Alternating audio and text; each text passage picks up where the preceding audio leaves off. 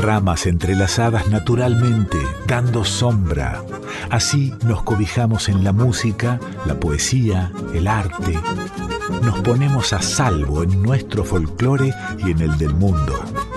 Enramada, con Chango Espasiuk, por Folclórica 987. Este programa se realiza con el apoyo de Yerba Mate Taragüí del establecimiento Las Marías.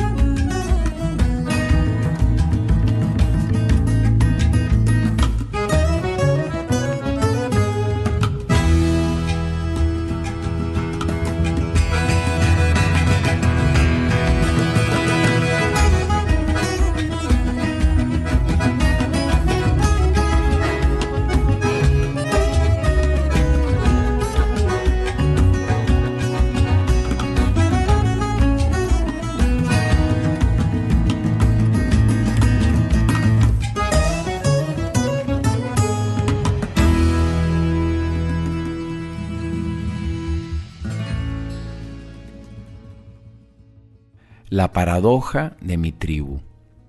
Aristóteles juraba que la función del cerebro era evitar que el cuerpo se recalentara. A Nietzsche, en cambio, el recalentamiento que le preocupaba era el del cerebro.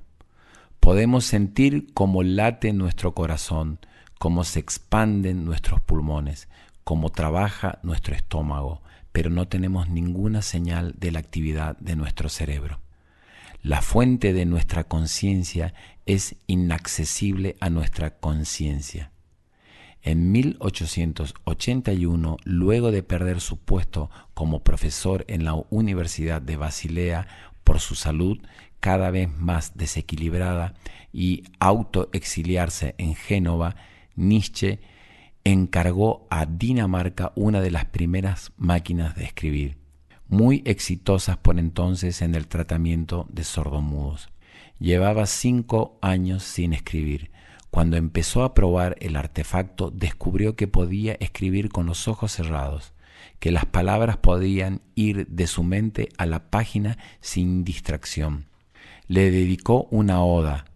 La máquina de escribir es una cosa como yo, hecha de hierro, pero fácilmente dañable paciencia y tacto se requieren en abundancia, y avisó a su amigo Overbeck que había vuelto a escribir.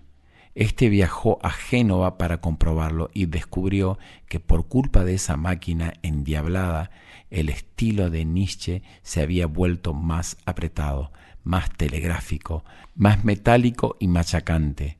Nietzsche resopló. ¿Acaso tus pensamientos no dependen de la calidad del papel y la pluma que uses? Nuestros útiles de escritura inciden en la formación de nuestros pensamientos.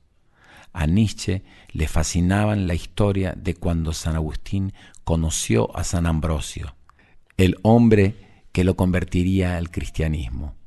Agustín llegó al claustro de Ambrosio en Milán, lo descubrió leyendo silenciosamente para sí mismo y quedó asombradísimo de que no necesitara leer en voz alta para entender.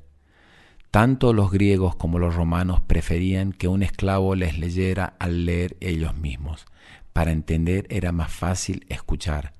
Para Ambrosio, en cambio, leer era un acto de introspección, solitario y meditativo. Nietzsche aseguraba que fue ahí que Agustín tuvo la iluminación de preguntarse cómo sería escribir tal como leía Ambrosio, con ese recogimiento, ido del mundo, y supo de golpe que de esa manera sería posible escribir cosas que nadie se atrevería jamás a dictarle a un escriba por ejemplo, ese extraordinario pedido que le hará a Dios, oh Señor, dame castidad, pero no todavía. No me acuerdo si fue el tarambana Agustín o el pobre Nietzsche que dijo que un mapa es un relato de un camino. La paradoja de los mapas es que se fueron haciendo más precisos en la medida en que se hacían más portátiles. Borges nos los hizo entender a la inversa, con aquel delirante mapa del imperio que tenía el exacto tamaño del territorio que cartografiaba, si la proporción del mapa es uno a uno, no sirve. Un mapa tiene que ser portátil para viajar en nuestro bolsillo. Lo que consiguieron los mapas con el espacio, lo logró el reloj con el tiempo. El reloj y su antecesor, el campanario. Antes la vida estaba dominada por ritmos agrarios, la salida y la caída del sol, los ciclos de las estaciones y las cosechas. Pero los monasterios necesitaban un cronograma más riguroso para rezar, así que comenzaron a sonar las campanas varias veces al día, convocando a los monjes a la oración. Así nació la puntualidad, la pérdida de tiempo como afrenta a Dios. Ya no era el sol sino las campanas de la iglesia las que regían el tiempo. Entonces vino el reloj y destronó al campanario. Empezamos a llevar el tiempo en el bolsillo con nosotros a donde fuéramos. Lo que hicieron los mapas con el espacio y los relojes con el tiempo fue cambiar nuestra manera de pensar. Y con los libros pasó lo mismo cuando todos empezamos a leer como leía San Ambrosio, es decir, para adentro. Esa es la paradoja del libro, que cuando leemos nos vamos del mundo, pero ese irse del mundo enriquece nuestra experiencia del mundo. Ya sé, me faltó mencionar la paradoja del reloj. Cortázar la describió mejor que nadie. Cuando te regalan un reloj, te regalan un calabozo de aire. El siguiente calabozo de aire tuvo forma de pantalla. Primero creímos que era el cine, después vino la televisión y creímos que era ella, pero en realidad eran las computadoras. McLuhan fue el profeta. En 1964 anunció la aldea global y el fin de la galaxia Gutenberg. Dijo que se venía una nueva manera de pensar, que ya había empezado. Murió en 1980, no llegó a ver el día que supo predecir, el día en que todos empezamos a estar conectados, el día en que el telégrafo, la radio, el teléfono, el cine, la televisión, la computadora y también el mapa, el reloj y el libro convergieron en un solo medio para usar terminología de McLuhan y pasó con las computadoras lo mismo que había pasado con los mapas y con los relojes y los libros. Se fueron haciendo más útiles a medida que se hacían más portátiles. Y cuando las pudimos llevar con nosotros en el bolsillo a donde fuéramos, no las soltamos más. No sé con cuál pantalla se llevan mejor ustedes. A mí no me gustan ni las tablets ni los celulares inteligentes, pero adoro mi livianísima laptop porque gracias a ella puedo escribir cómodamente, apoltronado en mi sillón o fuera en el jardín, y ya no padezco el dolor de espalda que me causó siempre sentarme al escritorio a escribir, fuese a mano, a máquina o en computadora de mesa. Esa laptop que funciona de máquina de escribir, de correo de oficina, de biblioteca de consulta, hasta de librería si quiero comprar un libro sin salir de casa. Nunca tuve tanta información mano a mano como ahora.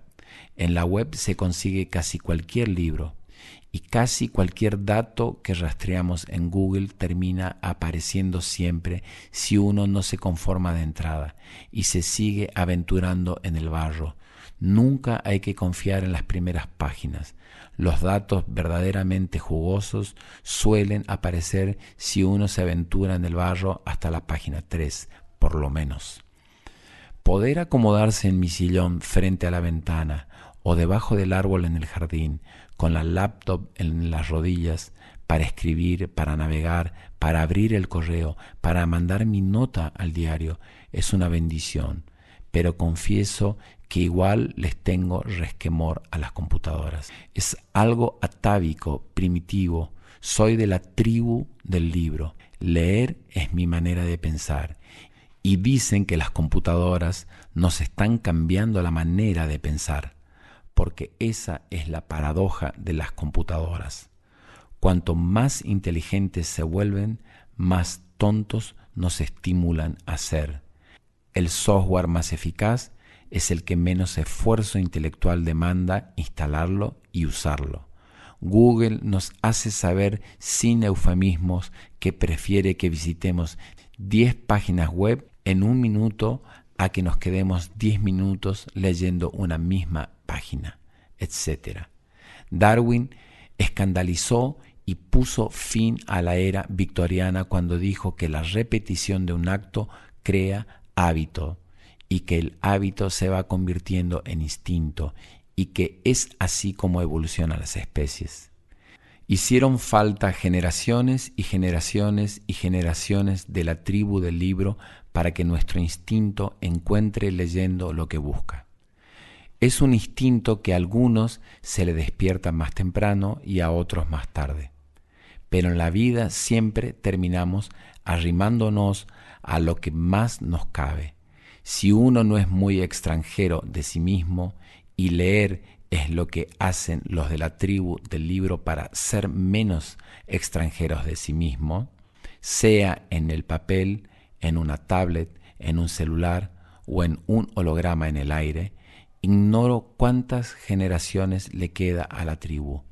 Creo que nuestros útiles de escritura inciden en la formación de nuestros pensamientos y que el hábito se va convirtiendo en instinto.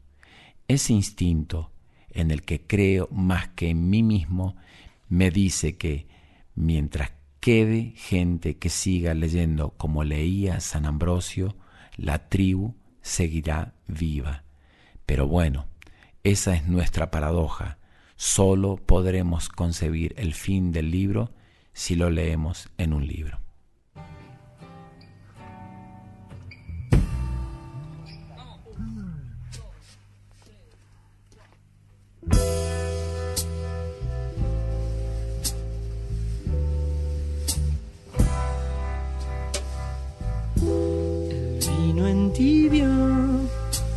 Al jadear.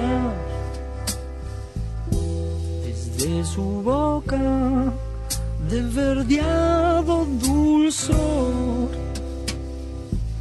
y entre los libros de la buena memoria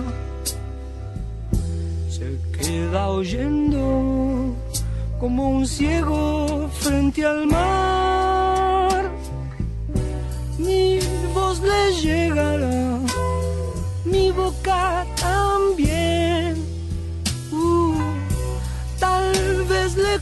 Confiaré que eras el vestigio del futuro.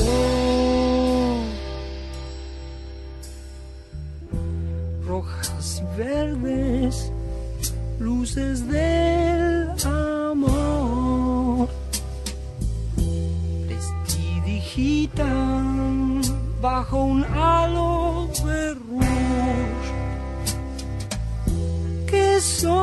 extraña te ocultó de mi guiño. Nunca oíste la hojarasca crepitar pues yo te escribiré, yo te haré llorar. Mi boca besará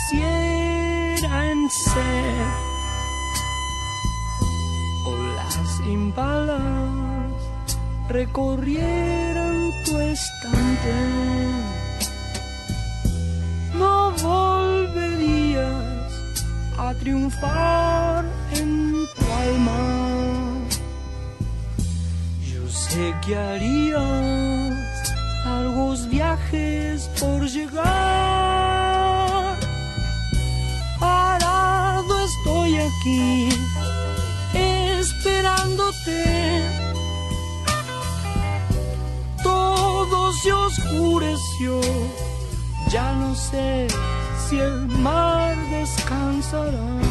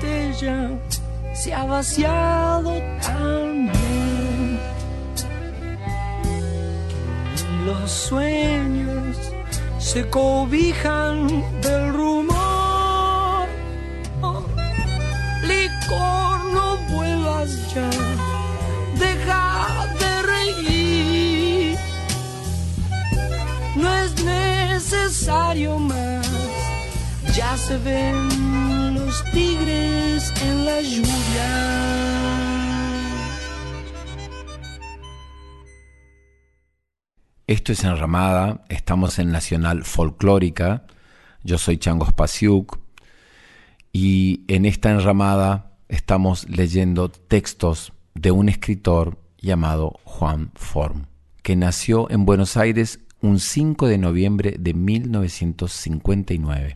En todos estos años, cada viernes, cada contratapa que mandé al diario la entendí caminando por la playa o sentado en el médano mirando el mar. ¿Por dónde empezar? ¿A dónde llegar? ¿Cuál es la verdadera historia que estoy contando? ¿De qué habla en el fondo? ¿Qué tengo que ver yo con ella? ¿Qué dice de nosotros? Cuenta el escritor y editor Juan Form sobre aquellas contratapas del diario Página 12 que se convirtieron en la materia prima de Yo recordaré por ustedes. Form trabajó durante su último año de vida para evitar una simple edición de textos y que aquel mecanismo funcionara. Consiguió un libro que es un verdadero libro testamento. Tanto para los fanáticos de leer aquellas contratapas del diario originales, como para quienes se acercan por primera vez a un libro como este, es una invitación imperdible a la fiesta de leer. El hombre que nos enseñó a tener frío. Horacio Quiroga adoraba a Martínez Estrada como a un hermano menor y le regaló una hectárea de su propia tierra en Misiones, para tentarlo que fuera su vecino. La desmontó él mismo a machete limpio, le mandó por correo el título de su propiedad y los planos de la casita de madera que pensaba construirle con sus propias manos. Hasta los muebles se ofrecía a hacer, y eran famosamente cómodos los muebles que hacía Quiroga con ayuda del mensú devenido carpintero Jacinto Escalera. Martínez Estrada tenía un trabajo de cuarta en el Correo Central y detestaba el ambiente literario de Buenos Aires, pero no terminaba de decidirse a partir a Misiones, así que Quiroga apeló a un último recurso para convencerlo. Como Martínez Estrada era violinista aficionado, Quiroga le mandó un violín hecho en madera de timbó, que el beneficiario del obsequio describió así, era tan chato de pecho y espalda como él, Tenía un clavijero prehistórico, las Fs labradas torpemente a gubia y emitía un sonido de gato en celo, mitad hipnótico y mitad horripilante. Con el corazón estremecido, Martínez Estrada entendió que así sería la vida que le esperaba como un vecino de Quiroga en Misiones. Pero se libró de escribir esa carta cruel porque su amigo apareció por Buenos Aires. Venía a hacerse ver por los médicos una molestia que no lo abandonaba. Era un cáncer terminal, pero nadie se animaba a decírselo. Lo tenían de residente en el hospital de clínicas con permiso ambulatorio mientras le hacían creer que lo sometían a estudios y lo preparaban para una operación. Un día, vagando por el sótano del hospital, Quiroga encontró un paciente llamado Batisteza. Lo tenían ahí escondido por su aspecto físico, causado por una neurofibromatosis conocida como elefantiasis Quiroga exigió que Batisteza fuera sacado del sótano y trasladado a su habitación, y en las horas muertas le contaba historias de la selva. Un día Batisteza oyó hablar a los médicos y fue a contarle a Quiroga que la supuesta operación que le prometían era en realidad una simple y dolorosa postergación de la muerte. Quiroga avisó que salía a caminar fue a una ferretería a comprar cianuro, regresó al hospital, mezcló el polvo en un vaso con whisky y se lo tragó. Se mató como una sirvienta, dijo Lugones, que un año después se suicidaría de igual forma en el Tigre. No se vive en la selva impunemente, escribió Alfonsina Storni en un poema que le dedicó a Quiroga antes de suicidarse ella también en los acantilados de Mar del Plata.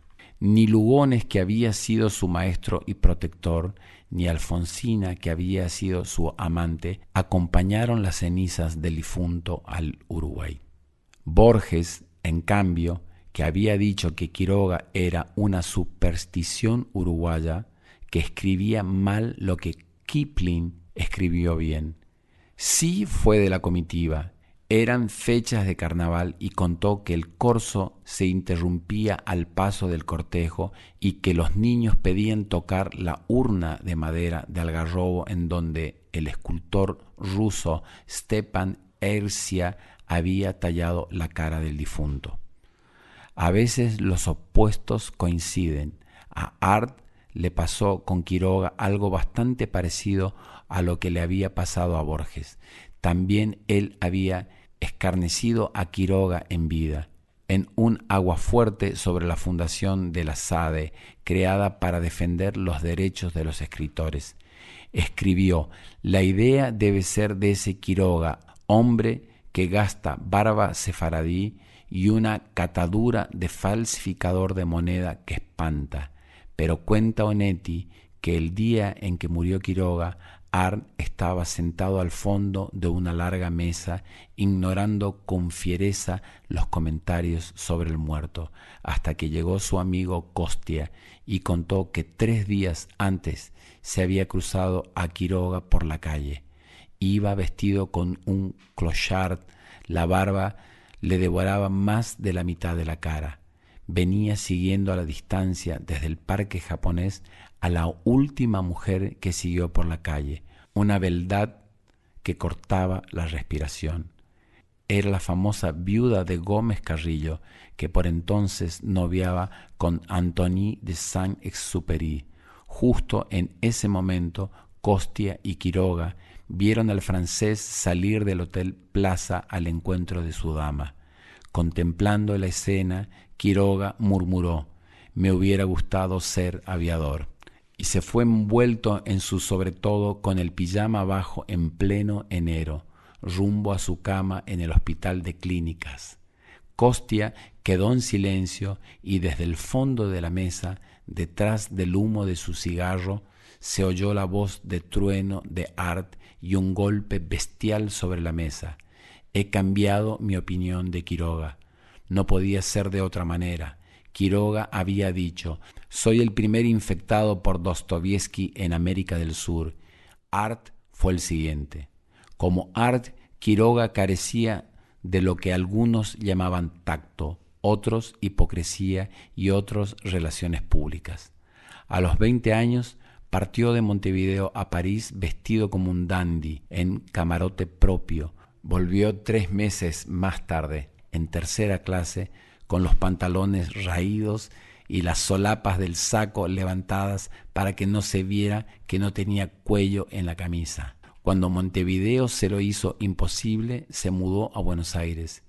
¿Me puede explicar por qué escriben como españoles los argentinos? Le dijo en la cara a la reta al menos de un mes de llegar. No soporto los gauchos de carnaval. Le dijo a Lugones poco después escandalizó a Manuel Galvez con su historia de un amor turbio basado en su relación con Ana María Cires, la muchacha que se llevó a vivir a Misiones y le dio dos hijos y después se suicidó de manera atroz. A esos hijos los crió en el amor a la selva, dejándolos dormir solo arriba de un árbol o sentarse durante horas al borde de un precipicio para horror de su madre cuando ella murió, volvió con esos hijos a Buenos Aires. Vivió primero en un sótano de la calle Canning y después en un caserón en Vicente López, donde tenía un coatí llamado Tutankamón y un búho llamado Pitágoras y un yacaré llamado Cleopatra, además de una enorme canoa aerodinámica que calafateaba infinitamente y que no parecía una embarcación sino una criatura de las aguas. En el barrio en los diarios, en los cenáculos literarios, lo acusaban de escribir para asustar a la gente, de traer la selva a la ciudad, de arrimar la barbarie a la civilización.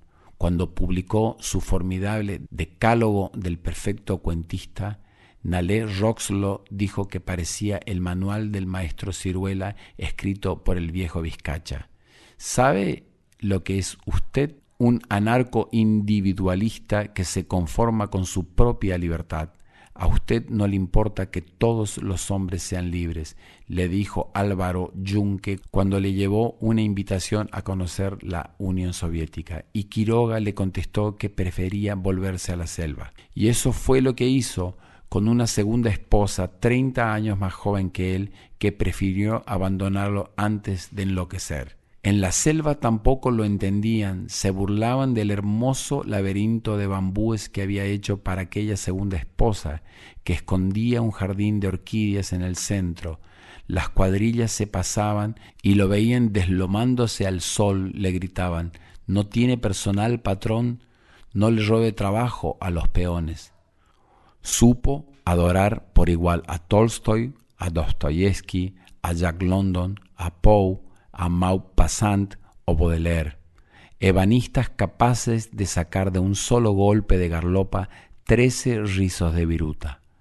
Hablaba como si siempre tuviera fiebre y padeció frío hasta en la selva misionera. En la última carta a sus hijos le dijo, Busco lo que casi nunca se encuentra. Soy capaz de romper un corazón por ver lo que tiene adentro a trueque de matarme yo mismo sobre los restos de ese corazón. Martínez Estrada escribió después de su muerte. Con él aprendimos a contar en serio, y si miramos la literatura argentina desde acá, si le analizamos su ADN, no hay manera de no estar de acuerdo.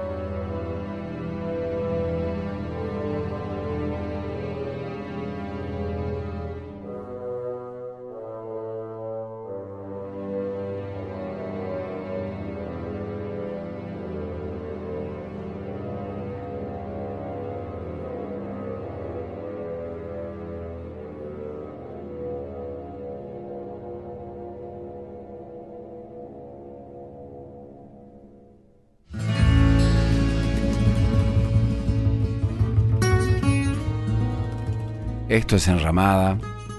Estamos en Nacional Folclórica. En la edición de este programa están Diego Rosato y el Tano Salvatori. El productor general de la radio es Juan Sixto y la dirección es de Mavi Díaz. La producción de Enramada es de Rita Medina y nos pueden dejar sus mensajes en arroba nacional folclórica 98.7 o en mi Instagram arroba changospasiuk o en mi Facebook arroba el y nos cuentan cómo se sienten acompañados por esta lectura de Yo recordaré por ustedes de Juan Form, un libro que me acompaña estos últimos años y que me parece maravilloso todo su contenido y la música que hemos elegido.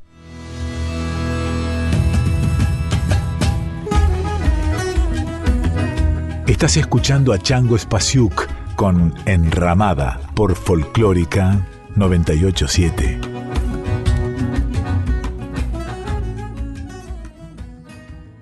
Este programa se realiza con el apoyo de Yerba Mate Taragüí del establecimiento Las Marías.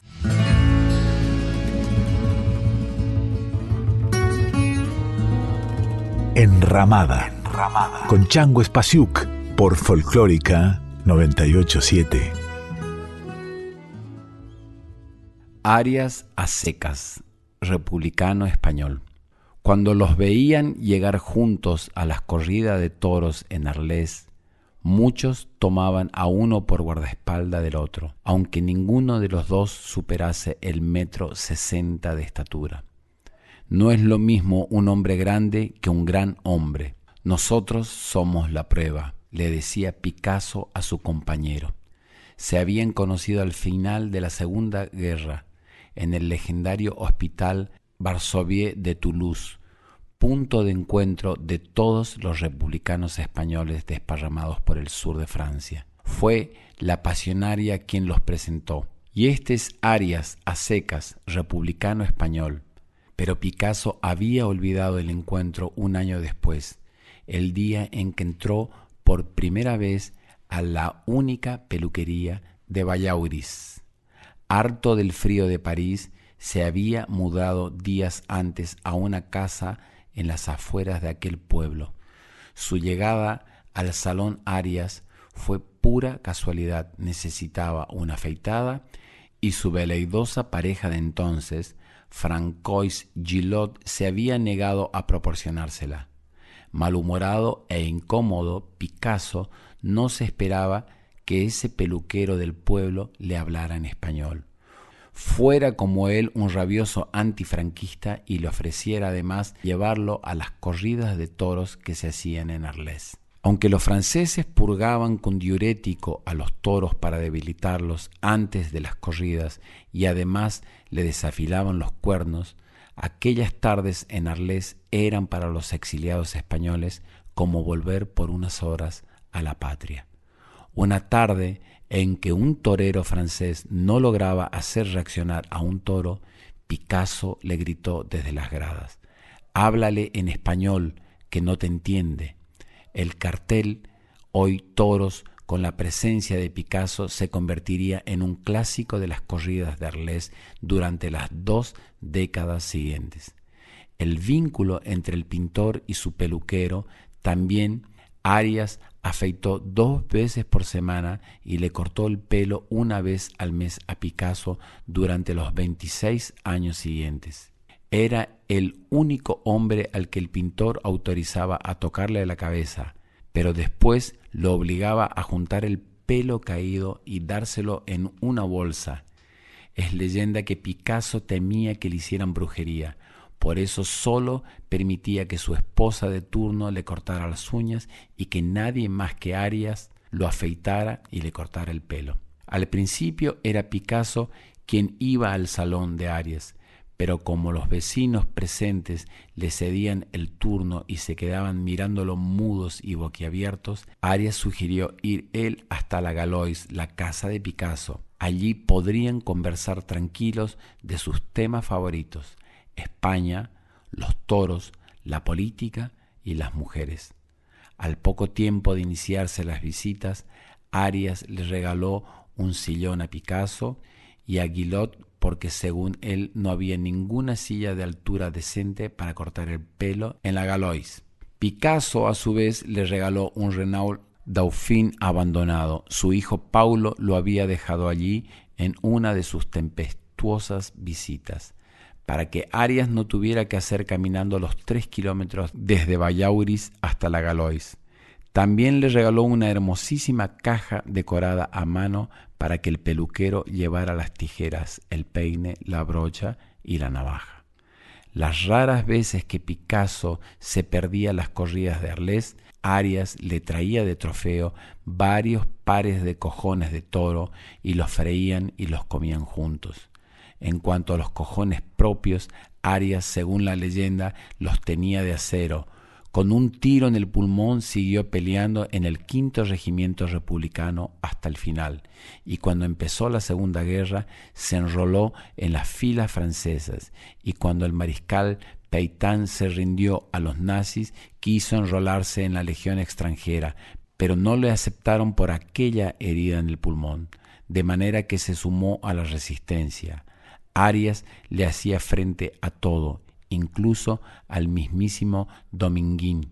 Un día el torero madrileño le dijo, los castizos somos mejores contadores de historias que vosotros los paletos. Arias le contestó, pues vosotros bebéis el agua con el que yo me he lavado los cojones. En Buitrago, el pueblo natal de Arias, nace el río Lozoya, que llega hasta Madrid. Con Arias era imposible quedarse con la última palabra. El párroco de Vallauris se cortaba el pelo en el salón de Arias y un día le dijo que no lo veía nunca por la iglesia. Es que odio escuchar a alguien que no me deja contradecirlo, contestó Arias, que se jactaba de ser más ateo que Picasso. Jorge Semprún escribió, durante los años 50, 60, quien quería ver a Picasso tenía que visitar primero el Salón de Arias. Cuando Semprún, Carrillo y otros comunistas españoles entraban clandestinos en España, Arias les hacía pelucas y postizos para que nadie los reconociera. Arias decía que había aprendido a usar la tijera con su padre, que era sastre. En los años 60 había tilingos que viajaban desde París para decir que se cortaban el pelo con el peluquero de Picasso. La venganza de Arias era cortarles como él quería. No aceptaba indicaciones de nadie cuando tenía las tijeras en la mano y cuando no las tenía tampoco. Un día Picasso le insistía e insistía para que le cortara más rápido. ¿Por qué? quiso saber Arias, porque siempre hay que ser más rápido que la belleza. Quien es más lento repite lo que ya existe, el lento atrasa, quien es más rápido obliga a la belleza a alcanzarlo tarde o temprano, le contestó Picasso. A Arias le encantó el consejo, pero nunca lo puso en práctica. Después de cortarle el pelo a alguien, se lo quedaba mirando con el ceño fruncido. Picasso le preguntó un día ¿por qué? Porque solo después de cortar veo los errores.